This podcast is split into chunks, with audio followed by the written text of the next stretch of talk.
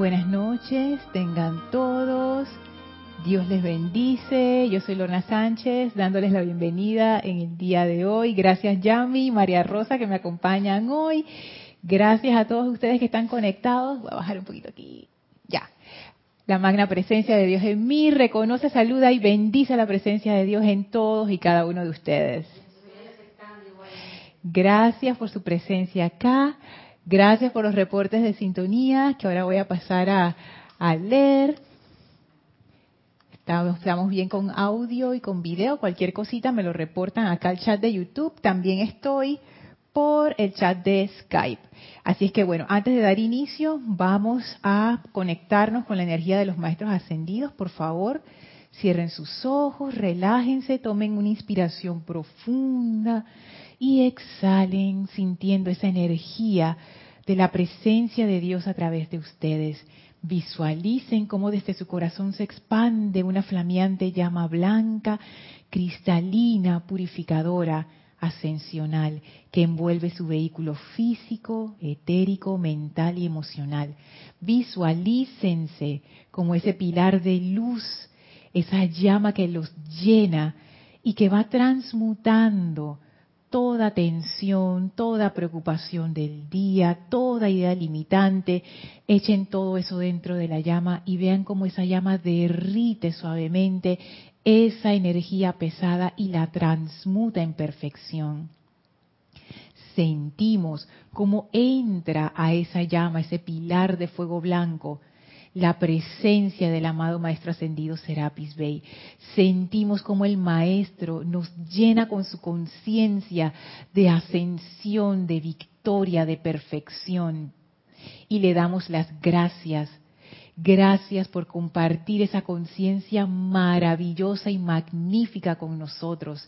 El Maestro eleva nuestra vibración todavía más, de manera que ahora podemos sentir tangiblemente esa presencia de Dios vibrando a través de nosotros y con gran amor abre un portal, de manera que podamos atravesarlo para ir al sexto templo. Con gran gratitud atravesamos ese portal y nos encontramos ahora en el sexto templo de Luxor, frente a ese desierto hermoso que es atravesado por el camino dorado y al lado de nosotros la amada maestra ascendida Lady Nada, quien es nuestra guía en este sexto templo sientan y visualicen la bella radiación de puro amor divino impersonal de la maestra ascendida Lady Nada. Visualicen y sientan cómo están al lado de este maravilloso ser y abran su conciencia y su corazón de manera que puedan ser llenados con esta magna energía, con esta magna energía de amor divino. Amada Maestra Ascendida Lady Nada, Prepara nuestras conciencias para recibir tu enseñanza de manera que podamos manifestar esa victoria amorosa que tú eres.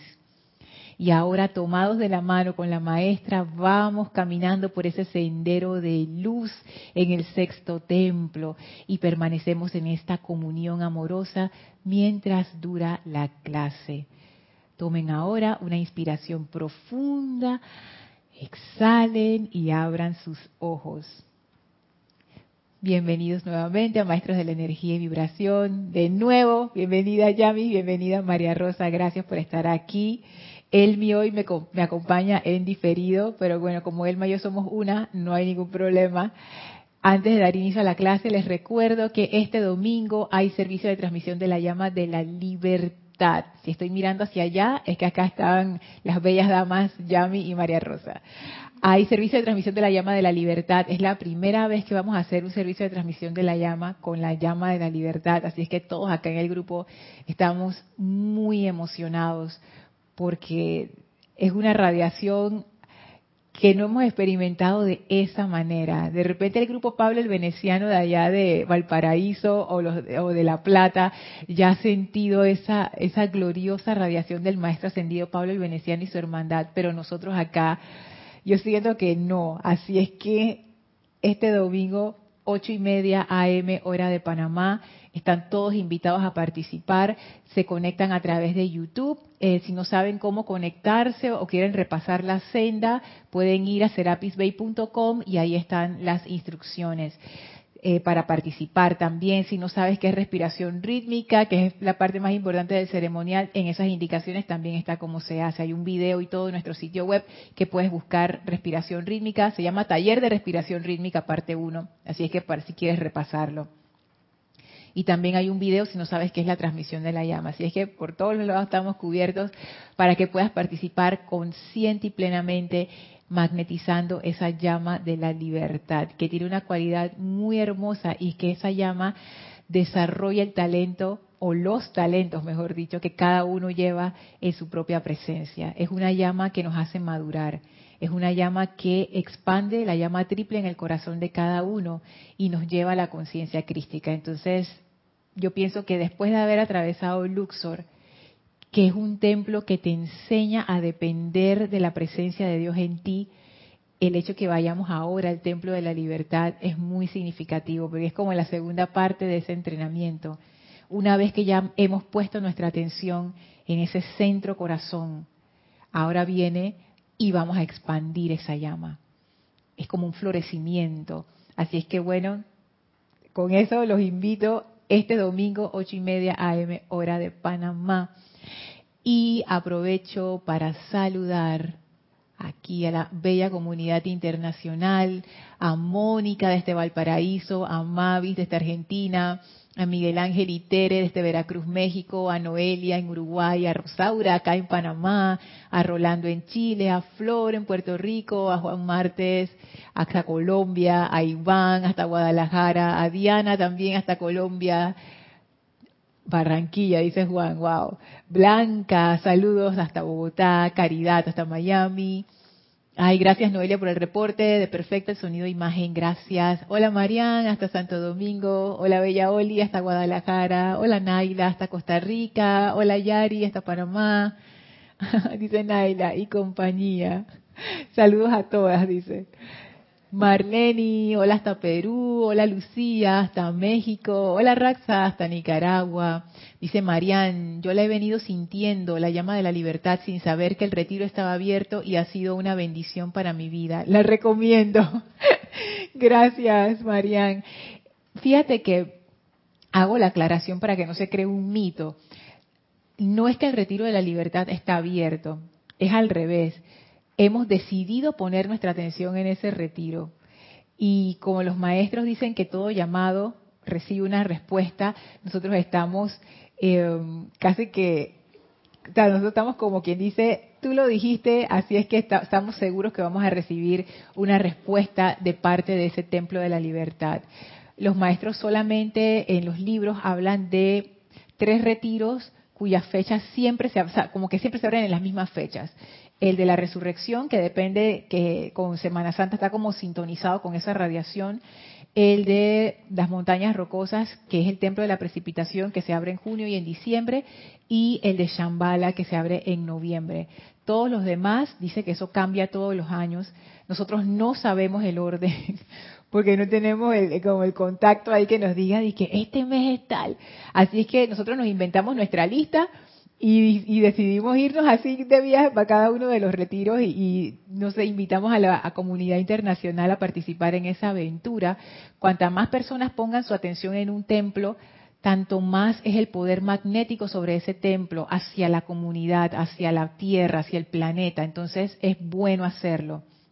Cuando lo podemos hacer así como quien dice a escala, mucha gente, eso crea un puente que permite que esa energía de los maestros descienda más fácilmente a la atmósfera baja de la Tierra. Entonces es un servicio de luz, es un servicio de amor y es un gran privilegio porque encima de que uno sirve como parte de ese puente, uno queda cargado con esa energía tan maravillosa. Así es que, bueno. Hola Alonso, hasta Colombia y María Cristina, hola, hasta Argentina. Bueno, para las chicas que de repente no, no, no, no están familiarizadas con cómo llevamos la clase, estamos haciendo un tránsito por los templos de Luxor, que son siete, vamos por el sexto, por eso es toda la introducción y la visualización. En el sexto es la maestra ascendida Lady Nada la que nos da la, la bienvenida. Y lo que estamos estudiando es el servicio impersonal. Y ese servicio impersonal ha tomado giros así bien maravillosos que hemos estado estudiando en clase. Y los últimos temas que hemos estado viendo son temas que tienen que ver con el control de nuestra atención, que nosotros somos responsables de dónde colocamos nuestra atención. Y yo les traigo una selección de la mágica presencia, que a mí me gustó bastante cuando la vi. Está en la página 64, que habla acerca de nuestra responsabilidad. Y yo sé que la palabra responsabilidad a mí me sonaba como a un peso, como una obligación, pero ahora he llegado a entenderlo de otra manera. Responsabilidad es mi oportunidad. Responsabilidad quiere decir que yo tengo el poder de cambiar las cosas. La responsabilidad quiere decir que ese es el efecto de que yo sea un ser creador. Entonces es muy importante tener en cuenta que esa responsabilidad que nosotros tenemos como creadores es o sea, nosotros necesitamos llegar, llama de la libertad, fíjense cómo se meten las cosas, los temas se entretejen unos a otros. Necesitamos llegar a esa maestría de qué estamos haciendo con nuestra energía, de qué decisiones estamos tomando, porque nuestras vidas son nuestra responsabilidad. Yo, habiendo sido una persona que proyectaba mucho hacia afuera y que estaba esperando que las cosas se resolvieran y que las cosas se dieran y que alguien me salvara, y no siempre conscientemente. Hay veces que yo me di cuenta ahora, claro, después de, mucha introspección, que a veces uno desea eso como inconscientemente. Me di cuenta que es menester que uno mismo asuma el comando de su vida. ¿Y cómo uno hace eso? A través del poder de la atención. ¿Dónde yo pongo mi atención? Y dice algo aquí el maestro ascendido Saint Germain. El hecho de que existes como un ser humano es un reconocimiento abierto a aquellos que pueden leer el libro de la vida, que has decretado venir a la existencia individual y que has aceptado por propia escogencia la responsabilidad de ser un creador. Todos tienen que asumir la responsabilidad de este mundo. Si a causa de apetitos del cuerpo físico has creado cosas y condiciones que no disfrutas, tienes todo el poder para purificarlas y disolverlas mediante el uso correcto del elemento fuego, del cual el amor divino es la actividad más alta, más poderosa y eterna. Y esto es un mensaje que yo me tengo que repetir una y otra vez.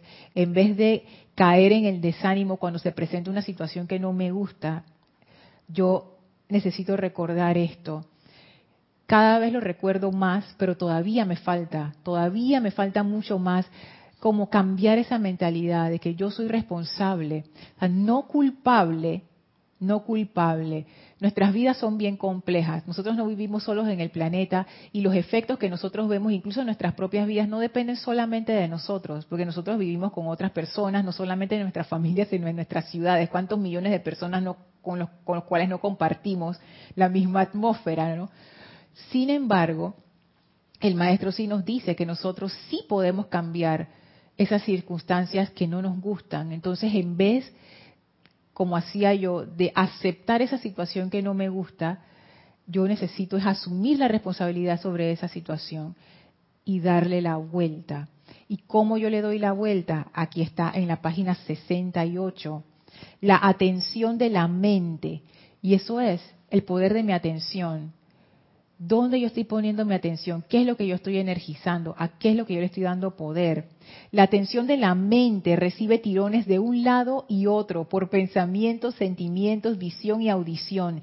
De hecho, el tirón de todos los sentidos físicos. O nuestra atención siempre está siendo alada por nuestros cuerpos, por las otras personas, por las propagandas, por lo que dice fulano, todo el tiempo.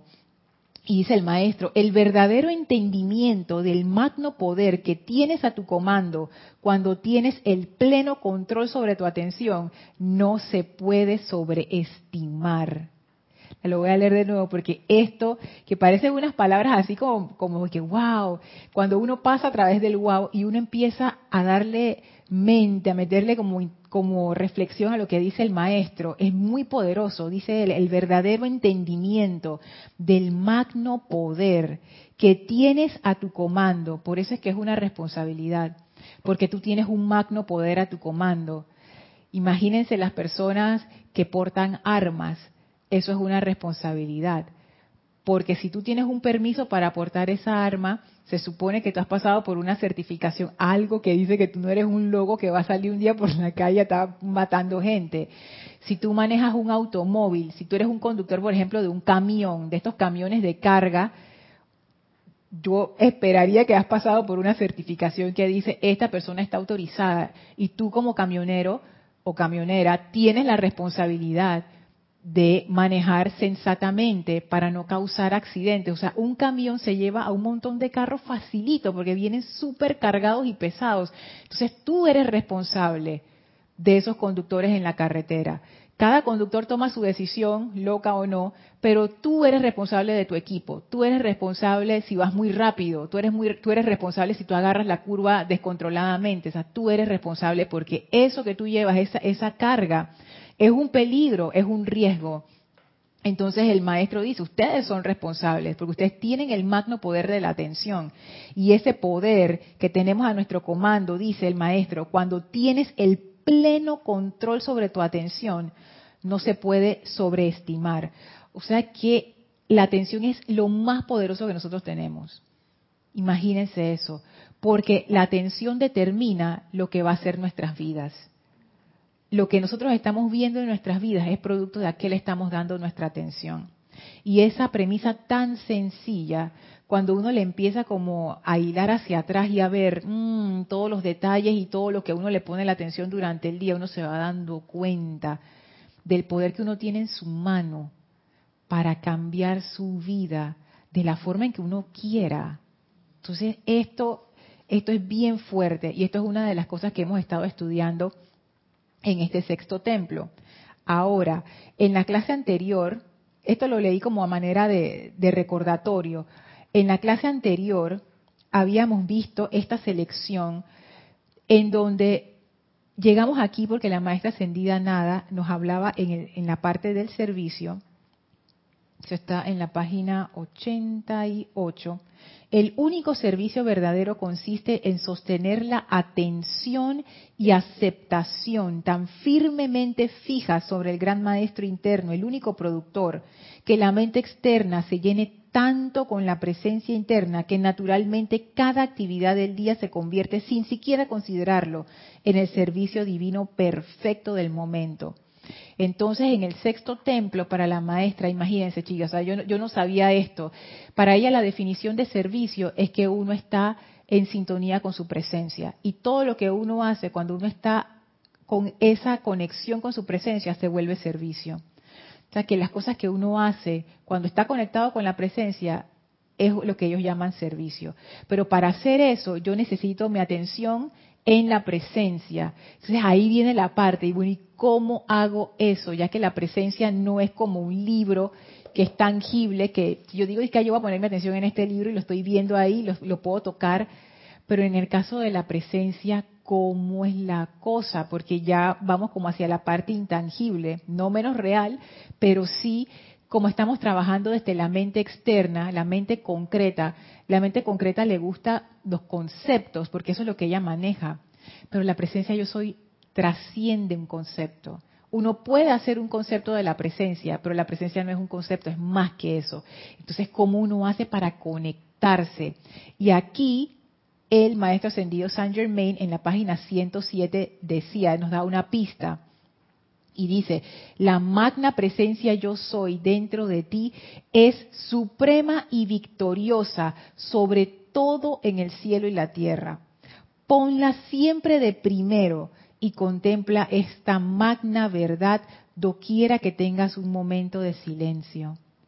Ponla siempre de primero y contempla esta magna verdad doquiera que tengas un momento de silencio. Y esta selección la estudiamos en la clase anterior. Y de la clase anterior, a mí la frase que me quedó dando vueltas es esta, ponla siempre de primero. Y yo me quedé preguntando, yo que bueno, pero ¿cómo yo pongo a Dios de primero? Y aunque en la clase anterior hablamos algo de eso, yo creo que sería interesante todavía irnos más a lo práctico. ¿Qué significa poner a Dios de primero en nuestra vida diaria, en lo cotidiano? ¿Qué es? Entonces, esto es lo que quería, lo que quiero tratar con ustedes en la clase de hoy. Voy a leer acá los comentarios antes de ver esto. Hola Raúl, saludos hasta México. Hola Irma, saludos hasta Venezuela. Ajá, dice Juan, Lorni, en la página 64 que leíste, ¿cuál es el título? Ya te digo. El título que está en la página 63, ahí es donde está, donde está el subtítulo, se llama Proceso Purificador Ígneo y es parte del capítulo número 4 que se llama Romance Divino. Dice Diana, Lorna, es que ahí donde es tan importante que la humanidad entendiera a conciencia lo que es la responsabilidad reconociendo la ley del círculo. Es que, claro, Diana, conocer la ley del círculo lo que hace es que a uno lo saca del estado de queja, cuando uno verdaderamente lo comprende. Porque cuando uno no lo comprende, uno siempre como que, ah, ¿por qué me pasó esta cosa a mí? Yo no tenía razón para que esto me pasara. Yo, ¿por qué no nacido? No sé qué. ¿Por qué no me dieron tal cosa? ¿Por qué? ¿Por qué? ¿Por qué? ¿Por qué? Y la ley de círculo lo que dice es que esos son efectos de causas que uno mismo sembró obviamente por ignorancia, porque nadie quiere sufrir a propósito y uno a veces no sabe lo que está haciendo y, ah, ya cometí un error. Y lo que pasa es que como las causas no florecen de una vez, pasa el tiempo y después uno dice, ¿y esto dónde salió? No, yo lo sembré, yo lo sembré ahí en mi patio y bueno, ahora, ahora creció y monstruo. Pero también la ley del círculo es buena porque nos da como el otro lado de la moneda y es que en realidad tú puedes sembrar lo que tú quieras. A la ley de círculo no le importa. Tú puedes sembrar lo que tú quieras en tu vida. Y para cambiar esa cosecha, yo lo que tengo es que cambiar las causas que yo siembro. ¿Cuáles son las causas? Está a nivel de los pensamientos y los sentimientos. Otra palabra para decir eso son nuestras creencias. Porque nuestras creencias determinan nuestro comportamiento. Nuestro comportamiento es lo que nosotros hacemos, lo que estamos, lo que estamos sembrando. Entonces la ley de círculo lo que, lo que te dice es, ¿qué es lo que tú quieres, Yami? Tú quieres tal cosa, tú tienes que sembrar algo que te vaya a dar ese fruto. Entonces todo lo que tienes que hacer. Y es súper bueno, porque yo como creadora, yo no tengo que ponerme a ver, ¿y ahora dónde consigo el material para precipitar esa cuestión? ¿Y ahora cómo hago esa matemática cósmica de la ley? Yo no tengo que saber nada de eso. La ley del círculo se encarga yo lo que tengo que poner es mi pedido. Así como cuando uno pide a Amazon o uno pide a un restaurante por, eh, por teléfono. Eso es lo que tú tienes que hacer. Imagínate que tú vas como a un, a un McDonald's o a un restaurante de comida rápida. A los que no les gusta el restaurante de comida rápida pueden ir a un restaurante más sano. Vamos a un restaurante más sano, pero de, así de, de comida para llevar. Yo lo que tengo que hacer como creadora es hacer el pedido. Yo veo el menú escojo lo que quiero, porque si no escojo lo que quiero, ¿cómo voy a hacer el pedido? Primero tengo que escoger lo que quiero, después tengo que decirle al dependiente, quiero tal cosa. Y aquí está mi energía, ¡pap! que en el mundo físico es en forma de dinero. Y la energía cuando uno precipita es la atención que uno le pone a las cosas y eso que uno, tú sabes, no, yo aquí está mi semilla y tú abres esa tierra para sembrarla con el, con el poder de la atención, con el poder del amor que uno le pone a sus proyectos. Pero una vez que ya tú pusiste tu pedido, cuando, cuando tú vas a un restaurante, ¿qué tú haces? Tú no te vas a la cocina y que, ¿dónde está? Ya lo están haciendo. Yo quiero, yo quiero ver y a cada minuto, imagínate, di ¿ya salió? No, señora, todavía. Ok. ¿Ya salió? No, todavía. María Rosa, y ahí está la puerta para que se vaya. No, pero la ley no es así. La ley es, la ley es impersonal. Uno no se pone así en, esa, en ese plan. Uno, ¿Qué es lo que uno hace? Uno se sienta, saca su celular, se pone a reírse ahí con Instagram o, a hablar por teléfono o a hablar con alguien si uno fue con, un acompañante.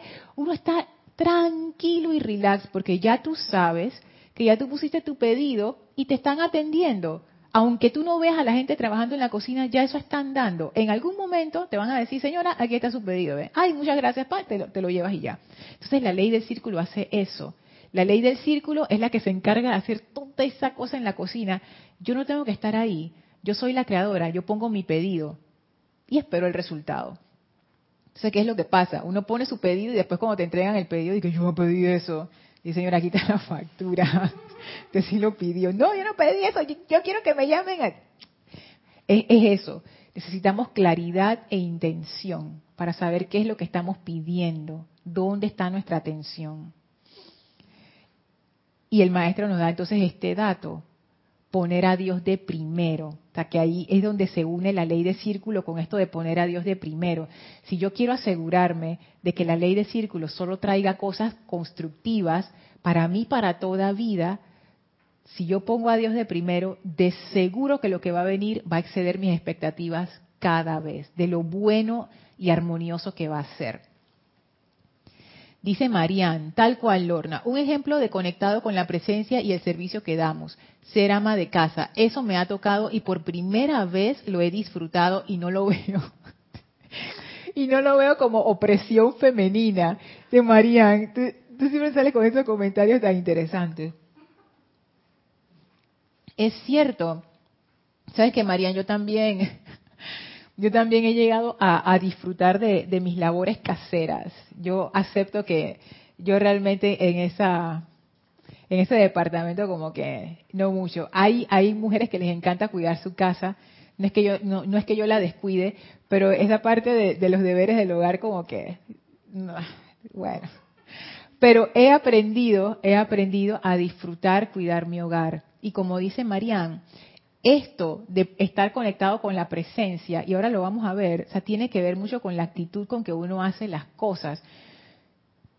De nuevo, mira, qué interesante, gracias Diana por traer eso de la ley de círculo. Si yo empiezo a hacer algo sintiéndome obligada, ¿qué es lo que yo voy a cosechar? Obligación, peso, desánimo, porque eso es lo que yo estoy sembrando sea, no es la acción en sí realmente lo que me regresa, es esa energía que yo sembré. Si yo voy a hacer un, alguna cuestión en la casa y empiezo con que, ay, no, qué pereza, no sé qué, ese es el pedido que yo estoy poniendo al restaurante. Y lo que me va a regresar es más de eso. Si yo pongo a Dios de primero, ¿qué significaría poner a Dios de primero en este caso? Que yo quito mi atención de mi importancia personal. La importancia personal es esa, es lo que también en psicología a veces, no siempre, se le llama el ego. Como que yo tengo esta personalidad que yo he construido a punta de programaciones, de la forma en que yo fui criada, de cosas que yo traigo de otras encarnaciones. Entonces ya como que ese es mi, como los actores que tienen un papel, bueno, mi personalidad es como ese papel pero yo me he creído que yo soy ese papel. Entonces yo tengo alrededor de mí toda esta importancia de que la gente me debería tratar de esta manera o de la otra manera. Y la importancia personal no es solamente cuestiones de, de arrogancia y eso, no. La importancia personal tiene todo un rango de situaciones. Por ejemplo, hay veces que uno se siente como de que, ay, yo no soy nadie, no sé qué, no merezco, no sé qué. Eso también es importancia personal. Porque al final, si tú te pones a ver, todo eso es energía que uno le está dando a ese foco magnético, a esa personalidad que se ha convertido en nuestra más preciada posesión, en lo que más amamos. Toda nuestra atención se va para allá. 99% de nuestra atención, de nuestra energía se va para allá. Todo el día uno está pensando en uno mismo. ¿Qué si yo le voy a decir? ¿Qué si tengo que hacer esto? Ay, en el pasado, ay, en el futuro. Ay, me siento mal, ay, me siento bien. Ay, todo al final gira en torno a eso. Y eso va creando esta importancia personal, que son las expectativas que uno tiene de cómo la vida te tiene que tratar y cómo la gente te debe tratar, bien y mal. Entonces, wow, cuando yo pongo mi atención en la importancia personal, eso es el pedido que yo estoy haciendo. Ese es el pedido que yo estoy poniendo en ese restaurante. Cuando yo empiezo con mi quejadera, pensando en tantas veces que lo he hecho, es eso. Es importancia personal. Yo no estoy viendo el bien de la situación, yo no estoy viendo los que se van a beneficiar. Yo lo que estoy viendo es cuánto me va a costar y en que yo no tengo ganas de hacer eso. Cuando en realidad esto es un vehículo. Y el vehículo físico, hay veces que uno piensa de que, ay, no, es que yo estoy cansada, yo no tengo ganas de hacer eso. Y eso es puramente, puramente. Y yo sé que eso es así, porque yo me acuerdo que a veces que yo había llegado, yo llegaba tardísimo a la casa, cansada de trabajar todo el día, eso era en mis años más mozos, allá en mis veintes, y de repente estaba cansada, estaba así que tirada, y que ay, no sé qué, y de repente me llamaban, que, Lorna, ¿tú quieres salir a no sé qué? Ya, ay, no estaba cansada nada, mira, eh, porque ya me estoy vistiendo y me voy, entonces, y mi mamá dice, tú no estabas cansada. Yo dije, entonces ahora yo me doy cuenta, no, yo no estoy ningún cansado. A veces uno llega todo, todo dice ay, todo machucado, no sé qué, y de repente alguien te dice algo que tú quieres hacer, ya se te olvidó el cansancio, no, no había cansancio. Entonces, ¿dónde está el cansancio? En la actitud, en la mente. No quiere decir que el cuerpo físico no se canse, pero el cansancio, cuando el cuerpo físico está cansado, tú no te sientes desanimado, ni quejumbroso, ni derrotado. Te sientes físicamente cansado, pero tu mente puede estar súper bien. Hay veces que uno está haciendo algo que uno le gusta tanto, que requiere mucho ejercicio físico, que el cuerpo te queda cansado, pero tú estás feliz. O sea, que el cansancio del cuerpo físico no quiere decir que uno entre en un estado negativo, para nada. Entonces hay que considerar estas cosas. Sí, María Rosa que se escucha. Sí. Sí, que muchas veces decimos de otros, ay, se está haciendo el importante o la importante.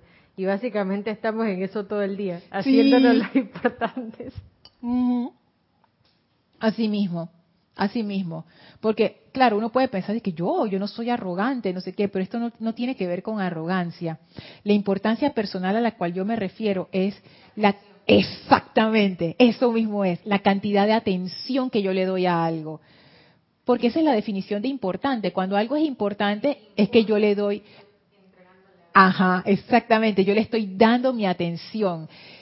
Las cosas que son importantes para nosotros, nosotros le damos más atención que otras cosas que no son importantes. Entonces, la importancia personal quiere decir exactamente eso. Es a lo que yo más le doy mi atención. Voy a leer acá. Hola Sander, Dios te bendice hasta Washington, dice Diana. Y es estar aquí y ahora para no tener que decir que yo no pedí eso. Es horrible cuando te das cuenta de que no estabas totalmente consciente. Con razón nos dan la misericordia del velo del olvido. Claro que sí, porque cuando uno anda por la vida inconsciente, uno no sabe ni qué es lo que está sembrando. Entonces, claro, cuando tú recibes es una sorpresa. Pero hay veces, Diana, que uno tampoco se va a acordar. Esos son los casos más difíciles porque ahí es donde uno puede sentir esa rebelión como que dice, ¿por qué? ¿Por qué? Pero escuchando las palabras del maestro ascendido Saint Germain, y esto, es, no, esto no es fácil, yo he pasado por situaciones así, yo puedo, yo, yo puedo decir que no es fácil, pero también puedo decir que sí se puede hacer, y cuando uno lo hace es una gran victoria. ¿Y a qué me refiero? que cuando uno pasa por una situación difícil, lo primero que uno piensa desde la mente externa es como que estoy atrapada, como que no tengo salida, como que uno se siente así como desesperado, como que uno no tiene por dónde salir. Y eso es falso, porque uno siempre tiene opciones y siempre hay una manera de transmutar las cosas, siempre, siempre. Pero la mente te va a decir que no, la mente te va a decir no, no hay salida para eso. Sí hay, porque el maestro lo dice aquí y yo lo he experimentado en mi vida. O sea, no es de que, ay, el maestro lo dijo y es así. No. O sea, yo me he puesto a probar estas cosas para ver si es así. Y en serio, doquiera que tú pongas tu atención, ahí estás tú, en eso te conviertes. Yo he estado en situaciones así donde yo digo, ay, no tengo salida, no sé qué, no sé qué. Y después he cambiado mi atención y digo, no, esta situación no me gusta, ¿Qué tendría que ocurrir para que sí me gustara? Voy a ponerme atención en eso y entonces las cosas comienzan a marchar en la dirección que es la dirección constructiva, que es la dirección que yo quiero. Entonces ahí yo me doy cuenta, mira, siempre estuvo la oportunidad en mis manos para ese cambio que nosotros queremos. No importa qué tan grande sea o qué tan pequeño sea, no importa. Ya tú tienes lo que tú, lo que tú requieres para hacerlo. Eso para mí fue un descubrimiento que yo todavía estoy, que wow, pensando en la magnitud de eso. Para sea lo que sea que tú quieres hacer, ya tú tienes lo que necesitas para hacerlo. Y eso comienza en donde tú pones tu atención. Porque si uno se pone a pensar en este momento, o sea, tú no puedes tener más de lo que tienes en este momento, tú no puedes ser más de lo que eres en este momento. Este es el momento que tú tienes para tomar la decisión que tú quieras tomar. Entonces, esto es bien importante, como dice Diana, estar consciente de las cosas que, que uno hace, de lo que uno siembra. Dice Arrax, ah no, Juan, dice Juan, tienes toda la razón. En cambio, cuando se pone la atención en la luz, surgen cosas maravillosas, ideas, realidades, etcétera. Así es. Todo depende de donde uno ponga su atención. Arraxa dice, Lorna, ahora con la situación, que la pandemia, he asumido el cuidado del jardín. Antes solo dejaba que alguien más lo hiciera. Ahora veo que la atención y el amor que le pongo da unos resultados que me llenan de alegría. ¡Ay, qué bello! Flores bellas, colores por todos lados, pájaros, mariposas, luciérnagas. ¡Wow! Ese jardín está maravilloso. Me siento súper agradecido de percibir la energía en ley de círculo en algo tan sencillo y fácil de comprobar. Qué cosa tan bella, ¿no? si uno ve su vida como un jardín, uno se puede dar cuenta que hay lugares donde están las florecitas así bien bonitas y hay otros lugares donde necesita que echarle más agua y un poquito más de amor. Pero todo eso se soluciona, todo eso es solucionable. Lo que requiere es nuestra atención. Y recuerden, la atención no es solamente algo mental, la atención dirige nuestra energía, la atención hace que nos pongamos en acción para lograr eso que queremos hacer. Sí, María Rosa. Me quedo pensando que si definimos atención basándonos en la importancia personal, quizás es un poco raro pensar en uno mismo, ay, bueno, soy el resultado del nivel de importancia personal que me he dado a lo largo de los años. Pero si veo el efecto de esa importancia, tal vez es como esa voz que habla todo el día y dice no se puede, no tengo, no quiero, no esto. Y y recuerdo que los maestros siempre hablan de la voz, de la presencia yo soy. Obviamente uno tal vez no está tan afinado todavía como para escucharla y a veces la escucha y la calla por ahí mismo y dice, no, eso es demasiado grande, así que no, no, no, esas, son locuras mías. Pero quizás si pudiéramos pensar en, en, qué voz escuchar y estar constantemente en la decisión, sería como ir más como por un camino como un poco más definido. Entonces ahí sí juega como, bueno, esto, si le presto atención a esto, ya sé que voy a sembrar, y si le presto esta atención a este mundo de posibilidades, al mundo de opciones, a, aquello que, que me suena tan irreal porque en mis archivos no hay nada tan perfecto como eso, quizás podría ser como experimentar y victoria tras victoria ir callando la voz y obviamente si empiezas a precipitar cosas muy buenas, tu importancia personal queda en nada, porque ya ahí sería como un poco tonto regresar a lo que te obstruyó por tanto tiempo. ojalá, ojalá que no, pero puede pasar, puede oh. pasar, porque tú puedes no, digo, desde el sentido evolutivo, o sea, si tú empiezas a experimentar el camino de la presencia en acción, ahí la importancia personal va bajando su, su nivel de, de importancia porque obvio no se va a comparar con la luz. Esperemos que sea así. Y que sea pronto. y que sea pronto, exacto. Y esperemos que sea así. Porque yo te voy a decir, María Rosa, mi personalidad es muy necia. Y ella está montada en un pedestal por ahí arriba. Y ese cuando yo la bajo, si yo no me doy cuenta, ella se vuelve a subir rapidito. Entonces yo tengo que estar como, baja de ahí, baja de ahí. Entonces es cierto, cuando uno logra esos triunfos de la presencia, uno se pone tan contento que a veces a uno se le olvida cómo uno llegó a ese triunfo y después uno está dice, ah, esto es maravilloso, de regresas de nuevo, ese es como el olvido, ¿no? Regresas de nuevo a la importancia personal y empiezas a sembrar causas que eventualmente te van a hacer como quien dice, oye, acuérdate cuál era el camino. Yo pienso igual que tú, eventualmente uno empieza a transitar tanto con la presencia que la importancia personal va decreciendo, ya de una manera constante. Así es que sí. Que ahí sería la transmutación de la personalidad. Sí. Ahí sería como un estado purificado del alma. Exacto. Sí. Eso como tres días antes de la sesión. ¡Oh! Mientras tanto, la guardia en alto. wow, sí, así mismo. Diana dice, es el antes y el después de la enseñanza maestra ascendida. ¿Sabes qué, Diana? Yo pienso, yo he tenido varios momentos así en la enseñanza en donde he comprendido cosas que yo, que han sido en mi vida un antes y un después. Y esto de la atención, quizás no ha sido como que un momento en el tiempo, pero ha sido como un periodo de tiempo en donde yo he, empezado, o sea, ni siquiera el entendimiento completo que decía el maestro ascendido San Germain aquí acerca de la, de la atención. Tenía en la página 68, que él decía, mm, mm, mm, la atención de la mente, ta, ta, ta. el verdadero entendimiento del magno poder que tienes a tu comando cuando tienes el pleno control sobre tu atención no se puede sobreestimar. Y yo he empezado, gracias a estas enseñanzas de la maestra ascendida Lady Nada, a empezar a comprender qué tan poderoso es ese poder de la atención y qué tan lejos te puede llevar ese poder de la atención. Entonces, vamos a ver la parte de qué es poner a Dios de primero una de las formas, tengo cuatro, cuatro cosas para ustedes, dos que son así como súper prácticas de todos los días y otras dos que quizás la vamos a ver en la clase que viene, que son como, como un poquito más sutiles. La primera, ¿cómo poner a Dios de primero? Dios como fuente. Y esta es, pienso yo, que es la más fácil porque es la más fácil de crear el hábito por la cuestión de que siempre estamos necesitando cosas. Entonces, el truco aquí es, cada vez que uno necesite algo, uno lo primero que hace es pensar, amada presencia de Dios, yo soy, cubre esta necesidad. Y eso es ver a Dios como fuente. No es la única manera de hacerlo, no es la manera óptima, porque la, la, presencia siempre es la fuente, no solamente cuando uno necesita cosas, pero hablando en términos así como, como bien práctico, práctico, práctico, esto es muy poderoso, porque esto va reorientando nuestra conciencia de una conciencia de miedo, porque cuando uno necesita algo, sobre todo si uno siente que no lo puede tener, eso te genera como un estrés, como un miedo, eso tú lo vas reorientando también esa esa conciencia de no puedo, de esto es imposible, lo que decía María Rosa, a esa conciencia de posibilidad.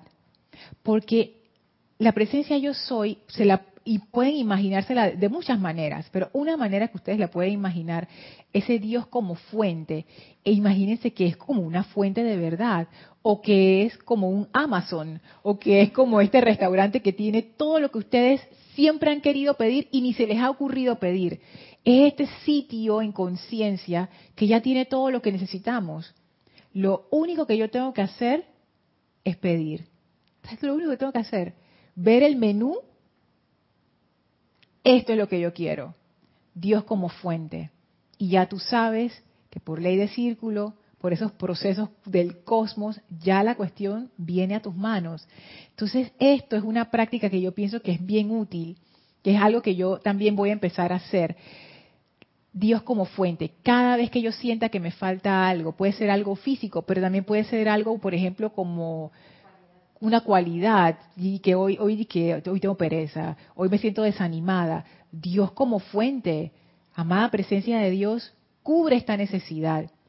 Y si después uno se, se degrada en su quejadera, apenas uno se dé cuenta de eso, uno regresa, Dios como fuente, Dios como fuente, Dios como fuente. Y eso empieza a crear un hábito, pero esta vez un hábito consciente, un hábito intencional que empieza a reprogramar y a reeducar mi mente externa y a mis sentimientos para poner a Dios primero, de manera que va a llegar un momento en que cuando a ti te pase una vicisitud, algo inesperado, lo primero que va a venir a tu mente, Dios como fuente. Amada presencia yo soy, soluciona esta situación. Amada presencia yo soy, cubre esta necesidad. Amada presencia yo soy, ilumíname en este momento.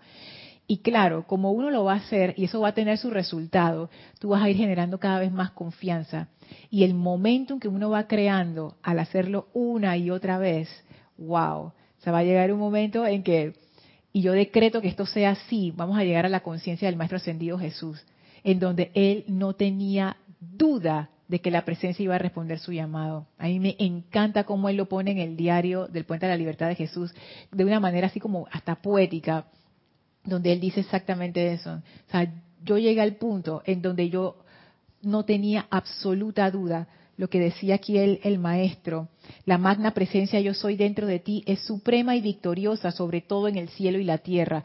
El maestro ascendido Jesús lo hacía tanto que llegó un momento en que él no tenía duda de que eso era así. Y él decía, no importa dónde yo esté ni a qué hora sea, yo sé que ese Padre me va a responder. El Padre me va a responder y yo ni miro para atrás para saber si está ahí, yo sé que me va a responder. Entonces, lograr ese, esa conciencia es algo que no se hace en un momento, es parte de un proceso y el proceso es de poner a Dios de primero. ¿Tú quieres decir algo, Yami? Sí. Dios le bendice. Yo creo que no, para ver. Si, si usas el, el, de María Rosa. Gracias, Yami. Gracias. Dios les bendice. Bendiciones. eh, el punto de este, poner a Dios a cualquier situación. O sea, es como tratar, porque a veces nos llenamos de temor. Sí. Me, me he visto en ese espejo nos llenamos de temor y que no, y no sé qué, comienza la personalidad decir que no, y el etérico comienza decir que, oye, ¿te acuerdas la vez pasada que no sé qué, que fuiste, que no sé qué? Y de repente cae, y de repente tiene un familiar tuyo, un amigo, ay, no, no, que eso no, y, entonces ya va, o sea, eso es una de las cosas que tenemos que poner mucha atención. Y el discernimiento, ¿no? Y hacer el intento nuevamente, y hacer el intento, y bueno, si no resulta, bueno, ya te queda como algo de experiencia, algo, bueno, pero hiciste el intento, ¿no? Al igual que leí, creo que en Los Hombres del Minuto, y eso que tú dices de que Él es nuestra fuente. Y yo pude leer ese libro y yo me he quedado impactada. Pude leerlo creo que sí el año pasado. Ajá. Y ese yo lo tengo resalte tanto. lo resalte tanto. Y, sí creo que Los Hombres del Minuto. No recuerdo la página, no recuerdo mismo, pero está, creo que iniciando una de las arriba, creo que son cuatro o cinco, un párrafo, no sé cuántas líneas y dice que uno no, o sea, al pedir uno no tiene que depender ni de personas ni de familia, o sea, cuando tú pides con fe, él va a responder. Y para eso estamos aquí. O sea, me, me he dejado, me eso, eso, me ha dejado tanto, ahora que lo traes a la colación, yo me quedo así, igual lo pienso todos los días, y es verdad, ahora que dices, ponlo en la acción, ponlo en la acción, porque si no lo haces, vamos a seguir escuchando aquí el mental no sé qué, o la, fama, la gente allá afuera, el ser externo que no sé qué, que te dice que no, que no, que no. Pero a mí me estremeció demasiado leer, ya, ya me, me, ha dado así como, como cosita. O sea, tú me, me acabas de transmitir el sentimiento que tú sentiste. Yo lo sentí hasta acá. Yo digo, wow. No, a mí me, impactó eso. Y me, yo digo, hey, esto es tan cierto y uno no puede depender. Y él lo dice, lo dice allí. No dependas ni de un salario, no dependas de... O sea, y está tan tan sencillo para uno entender. Claro, y es la cuestión, es, justo lo que tú dices, es, uno lo tiene que hacer, lo tiene que comprobar. Y me, me varias cosas de lo que dijiste, wow, lo primero, discernimiento y atención. ¿A quién tú estás escuchando? Eso que tú decías, María Rosa, de la voz, esa crítica que uno tiene adentro hablando todo el tiempo, y yo les los comentaba aquí a, a la comunidad, esa voz crítica, yo me di cuenta de la mía. Una vez di que estábamos, ella, me estaba diciendo lo malo y lo, y pésimo y todo lo malo y todo, no sé qué. Y yo caí en cuenta, yo dije, tú me vas a ayudar, tú me vas a dar la situación. Y me puse a hacer memoria, nunca me ha dado ninguna solución de nada. La voz crítica, póngase a analizar su propia voz crítica, nunca te dice cómo salir del problema, te hace sentir mal, pero nunca te ayuda. Y yo dije, ¿para qué yo te estoy escuchando?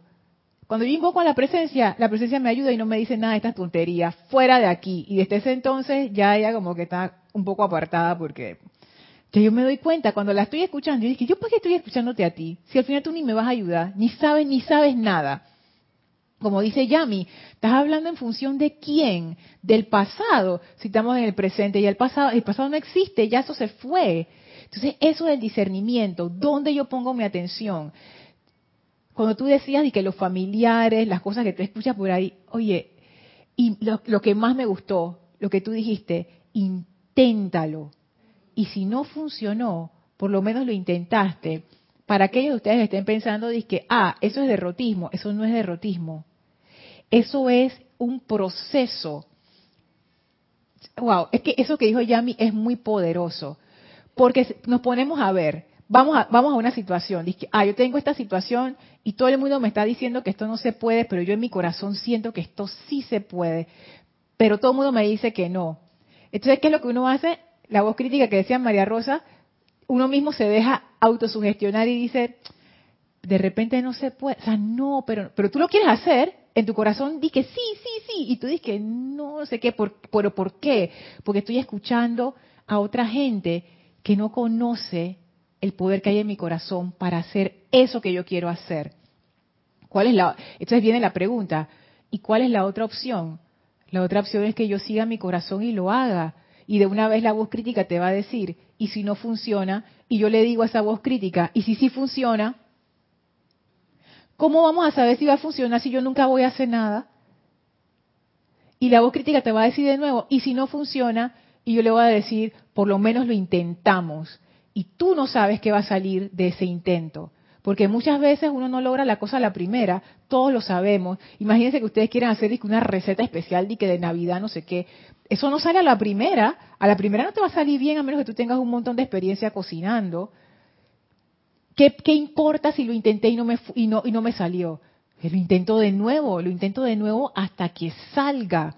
Y el hecho de ponernos en acción, amor, que amor es acción, el hecho de ponernos en acción pone en movimiento al universo, pone en movimiento fuerzas que uno ni se imagina, pone en movimiento tu mismo poder interno, pero lo tienes que intentar. No se dejen llevar por esa mentalidad y que, ay, pero ¿para qué lo voy a intentar si yo sé que no va a funcionar, pero tu corazón lo quiere hacer? No, inténtenlo. ¿Cuál es la opción? La opción es no hacer nada y quedarte igualito como estás hasta el final de tus días. ¿Es eso una opción? Cuando yo pienso en eso, en mis casos, mi corazón hasta que se pone triste, como quien dice algo en ti como que se muere, o sea, es no, esa no es la opción. La opción es la opción que te lleva hacia adelante. Intentarlo no es fallar, intentarlo es intentarlo hasta que te salga. Intentarlo es un paso más cerca de tu meta eso me encantó, Yami. esa, ese es el espíritu. ¿Tú quieres decir algo, María Rosa? Sí, que, que con el ejemplo de Yami me dejó pensando en que fue muy claro cuando dice suelta la dependencia. Y la dependencia es una calificación. Yo hago esto porque esto me va a dar esto, o debo hacer esto porque esto me va a dar esto. Y mientras tengo mentalidad de dependencia, cero atención a la presencia, porque pongo la atención en que el jefe le parezca bien lo que hice, en que la plata me alcance, en que el cuerpo no se me enferme, porque eso es para mí mi prioridad, mi dependencia. Entonces me quedé pensando, regresé a lo de Lady Nada cuando dice que el servicio verdadero es estar con la presencia yo soy, pero no veamos la palabra servicio como un acto, sino solo como lo que sirve, lo que te sirve a ti mismo. O sea, no te sirve de nada poner la atención en la misma historia que ya traes, porque vas a calificar todo igual, vas a sumar más de lo que ya traías. Caso contrario que dices, mira, sabes que yo voy a cortar esta dependencia, plac, la corto y ahora voy a ver cómo es vivir con lo que sí sirve, que es mi, mi atención y mi presencia yo soy. Oye, me ha encantado eso. Ustedes dos están inspirados y de verdad que guau. Gracias, Padre, por esa luz, esa radiación. ¡Ey! Así mismo, me encantó eso, de lo que sirve. Y es cierto, cuando a mí me llegó la, la, onda de Yami fue la parte cuando Yami dijo que el maestro había dicho, no estés dependiendo de lo externo. Dios como fuente, Dios como fuente. O sea, es, es un cambio de conciencia. Y es un cambio de conciencia bien radical. O sea, no, lo voy a esconder, es radical, porque toda nuestra vida hemos estado acostumbrados a hacerlo de cierta manera. Y ahora se nos abre otra puerta. Pero nadie te, va, nadie te va a empujar a través de esa puerta, porque esa puerta es la puerta de la responsabilidad. Es la puerta en donde tú misma decides, voy para allá. fíjense eso, ¿qué, qué cosas? Son dos puertas. La puerta de la dependencia en donde yo voto mi responsabilidad y yo dejo que la demás gente me lleve para donde sea que me vayan a llevar, o la puerta de la responsabilidad, en donde sí, a veces da miedito porque me estoy tirando a cosas nuevas, sí, a veces requiere mucho valor seguir tu corazón a pesar de todo lo que la gente dice, sí, todo eso es cierto. Sí, cuando uno asume la responsabilidad de su vida, ya uno no le puede echar la culpa a nadie porque yo soy el responsable de mi propia vida, pero es la puerta de la victoria porque esa es la puerta que te lleva a donde tu corazón quiere ir, a donde tú deseas estar. La otra no. Yo no sé a dónde nos lleva, pero si tú quieres ir a donde tú deseas estar, es la puerta de la responsabilidad, la autorresponsabilidad, asumir el control de nuestra atención. ¿Dónde estamos poniendo nuestra atención? Dios de primero, porque poner nuestra atención en lo que sirve en esa presencia es lo que nos va a llevar al lugar victorioso. Nada más lo va a hacer, ninguna otra dirección nos va a funcionar. Wow. A ver, tengo varios comentarios acá.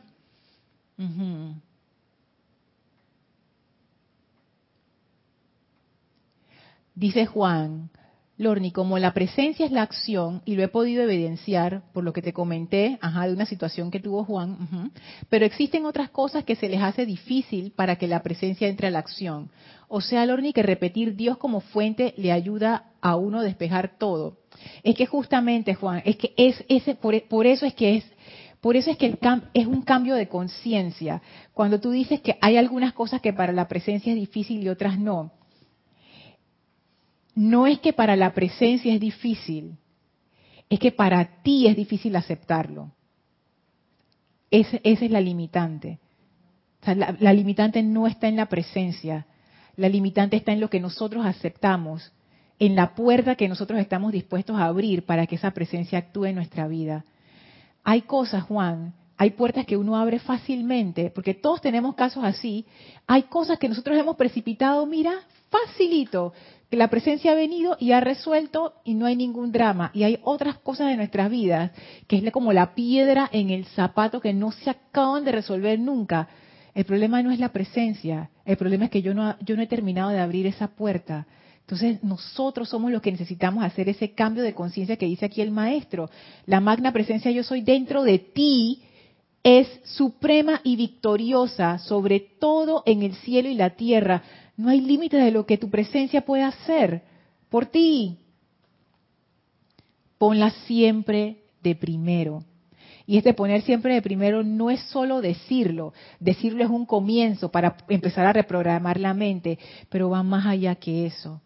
Es confiar, es intentar lo que decía Yami, es abrir esa puerta y decir voy para allá y lo vamos a hacer y lo voy a hacer, amada presencia yo soy, contigo vamos. es eso, Poner a Dios de primero es saber que tú estás poniendo tu pedido en ese restaurante y que tú vas a recibir tu respuesta. Pero hay que abrir esa puerta, hay que hacer el cambio de conciencia, porque si no, ¿qué es lo que uno hace? Uno alimenta su propia importancia personal que está llena de miedo y llena de duda, entonces uno queda como quien dice, poniendo su atención, su energía aquí, en vez de poner a Dios primero, que es lo que abre la puerta para que las cuestiones se den. Dice Diana, Lorna, ese poder es para servirle a la luz divina al magno Dios. Eso sería una forma de ponerlo para Dios o para la presencia yo soy primero. Eh, en el principio Dios, así es, todo, ajá, todo esto es ah, todo esto es bello. Así es, eso es otra forma de poner a Dios de primero, que es una forma muy poderosa, fíjate Diana, que yo no tenía aquí, pero es lo ideal, es lo que uno practica en el servicio poner a los demás de primero. O sea, esa presencia de Dios ahora la vemos en las personas o en la situación. Por ejemplo, yo voy a poner el beneficio de Yami y de María Rosa de primero en vez de lo que en, en apariencia, porque es pura cosa mental, me va a costar. No me va a costar, no tiene nada que ver conmigo esto no tiene nada que ver conmigo, tiene que ver con el beneficio que nos vamos a llevar todas y todos cuando lo hagamos. O sea, eso, poner a Dios de primero a través de las otras personas también funciona porque eso ayuda a cortar la importancia personal. O sea, por eso funciona.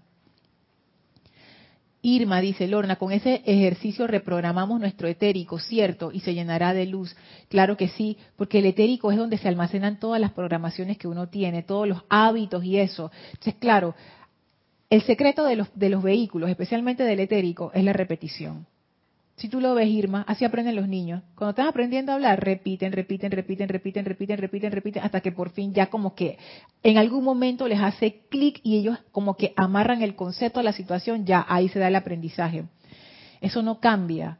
No es de que ahora, ahora yo soy adulta y eso no es así. No, la repetición sigue funcionando. Lo que tú repites en tu vida se vuelve un hábito y los hábitos determinan tu comportamiento y tu comportamiento determina tu, lo que va a ser tu destino. Entonces sí, repetir esto, pero de nuevo, como la pregunta que hizo Juan, no es solamente repetirlo inconscientemente, es hacer el cambio de tu atención, el viraje de conciencia, eso es lo que es como que crea como una marca, como una impresión en el vehículo etérico. No es solamente la mente. Cuando uno le pone sentimiento a algo, mente y sentimiento, es como si tú pusieras tu mano sobre una masilla y queda la marca. Imagínate que el etérico es esa masilla y la presión es a través del emocional y el mental. Entonces, hacer cosas inconscientes no es que no funcione, pero no es efectivo y es muy lento y no te va a dar los resultados que tú estás esperando. Hacerlo conscientemente, eso sí, es mucho más rápido, definitivo y vas a tener los resultados que quieres. Dice Alonso, en la medida que trabajamos con la luz, nos volvemos más impersonales. Es una de las pruebas del trabajo. Así mismo es, Alonso. Tú puedes ver tu propio progreso viendo qué tan impersonal estás. O sea, qué tan, qué tan, qué tanta atención le estás dando a tu importancia personal, que es impersonalidad. Cuanto menos yo le doy, más impersonal soy. Iván dice, Iván te mandó un mensaje, Yami. Dice, Yami, aquí es creértela y sentir que es verdad. Y lo digo por mí y todos. Dice Iván, no embarró a todo el mundo. Ey, Iván, sí o no, esto no es medias tintas, esto no es de que me meto de a poquito, no, esto es vamos, porque es la decisión. Es más, así comienza el proceso de precipitación, la decisión de hacer, voy. Fin de la discusión, no hay discusión, voy y lo intento. Y si no funciona, lo intento de nuevo. Y si no funciona, de nuevo, hasta que funcione. Exacto. Elma, ¡eh, Elmita! Hola, Lorna, Dios te bendice y te envuelve en la luz de Dios que nunca falla. Gracias, Elma, igual para ti, igual para todos. Dice Diana, wow, María Rosa. Súper. Lo único que nos sirve es la fuente. Ah, ese con el comentario que tú dijiste y que lo que nos sirve. Después, fantástico, fantástico. La magna presencia anclada en todos los corazones de la humanidad. Juan dice, me refería a mí mismo. Lo primero facilito y lo segundo, ¿por qué se me hace difícil? De nuevo, Juan, no es la presencia, es uno mismo. Porque esto, es una comunicación que Juan y yo hemos tenido por correos aparte, que no quiero eh, poner porque es, una cuestión privada, pero lo primerito que tú dices que ahora es fácil, tú te acuerdas cuando no era fácil y cuando tú pensabas que era imposible y pensaste que nunca se iba a dar, pues yo me acuerdo de esos correos, búscalos para que los leas. No es facilito, facilito es ahora que se dio y ahora que te destrabaste y te diste cuenta, ay, pero yo me estaba ahogando en un vaso de agua. Lo segundo es igual. No hay tal dificultad. Todo está en uno mismo. Yo sé que parece difícil de comprender, pero analiza cómo se resolvió lo primero. De la misma manera se resuelve lo segundo, porque es lo que decía Diana, ley de círculo. Estas son leyes impersonales que funcionan en el universo. O sea, no es que funciona para una cosa y para la otra no. Todo funciona lo mismo y es el mismo procedimiento. Agarras el menú, haces tu pedido y esperas a que regrese la que, que te entreguen la cuestión. Listo. Yari dice, ay, ya, ya nos pasamos un poco. Bueno, ya estamos terminando. Yari dice, el amado Maestro Jesús obtuvo, el, obtuvo momentum hasta que consiguió el logro victorioso. La presencia yo soy y él eran uno. Realizó la presencia en acción. En el logro victorioso está el poder que dices del cambio de conciencia y al conseguirlo mantener la gratitud que elimina al ego de la personalidad. Asimismo, es un proceso. Rosaura, me, me maravillo en ocasiones por la unidad de conciencia en la que muchas veces nos encontramos. ¿verdad? Seguro que estabas pensando lo mismo y alguien dijo el comentario. Esto es una cosa mágica, te digo. Diana, amado yo soy, gracias por esta bella oportunidad. Remar y remar, dice. Así mismo es Diana. Ese, es uno de los lemas del retiro de Luxor. Dale, dale, dale, nos hemos acostumbrado a lo instantáneo. Como yo le, mando un chat allá a María Rosy, de una vez me contestan, nos hemos acostumbrado a que, que todo debería ser así. Y no. Hay veces que uno requiere desarrollar sus talentos y ese desarrollo no viene de una vez. Los niños no aprenden a caminar desde que salen del, del útero de la mamá, ni a hablar tampoco y los perritos no aprenden a hacer trucos de que de un día para otro. O sea, todo tiene como su proceso y eso no es ni malo ni bueno, eso es la naturaleza. Tenemos un cuerpo físico, el cuerpo físico está sujeto a tiempo y espacio. Él requiere su tiempo para desarrollarse y crecer. La mente también, los sentimientos y el etérico también. Puede que la presencia en su plano superior por allá, ella no, pero si se está manifestando a través de un ser externo, el ser externo sí lo requiere. Entonces, paciencia, Paciencia es una de las cualidades del maestro ascendido Pablo el Veneciano, este domingo, ocho y media, no se les olvide. Gracias, Rosaura. Gracias, Marlenis. Dice, por hacerme ver que la precipitación es poner a Dios primero en todo. Así es. Así es que bueno, con esto vamos a terminar la clase. Yo les había dicho que eran dos puntos, pero nada más nos quedamos con el primero que es Dios como fuente. Así es que bueno, les agradezco por su atención. Vamos a despedirnos de la maestra ascendida Lady Nada antes de cerrar la clase. Por favor, cierren sus ojos, visualicen a la maestra, envíenle su amor y su gratitud. Gracias por esta iluminación, gracias por esta enseñanza maravillosa. Recibimos esa bendición de la maestra ascendida Lady Nada, esa iluminación a través del amor que nos permite poner en práctica esta enseñanza para el logro victorioso en nuestras vidas y para beneficio de toda vida. La maestra abre un portal frente a nosotros, el cual atravesamos alegremente para regresar al sitio donde nos encontramos físicamente, expandiendo esa radiación de puro amor divino en acción, que es la maestra ascendida Lady Nada. Tomen una inspiración profunda, exhalen y abran sus ojos. Gracias a todos por su super participación. Gracias Yami, gracias María Rosa y gracias de nuevo a todos por, wow, como siempre me llevo los cofres del tesoro llenos, llenos, llenos, llenos. Muchísimas gracias. Yo soy Lorna Sánchez, esto fue Maestros de la Energía y Vibración y nos vemos el próximo jueves. Mil bendiciones. Muchas gracias.